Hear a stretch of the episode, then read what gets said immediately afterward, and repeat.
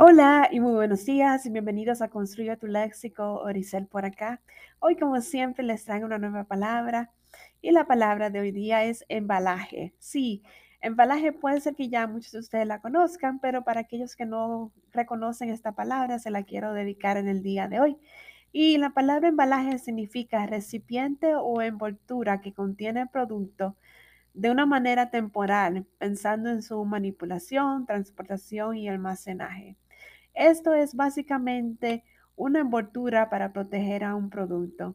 Embalaje es una palabra llana, no se acentúa en la penúltima sílaba debido a que ésta termina en vocal.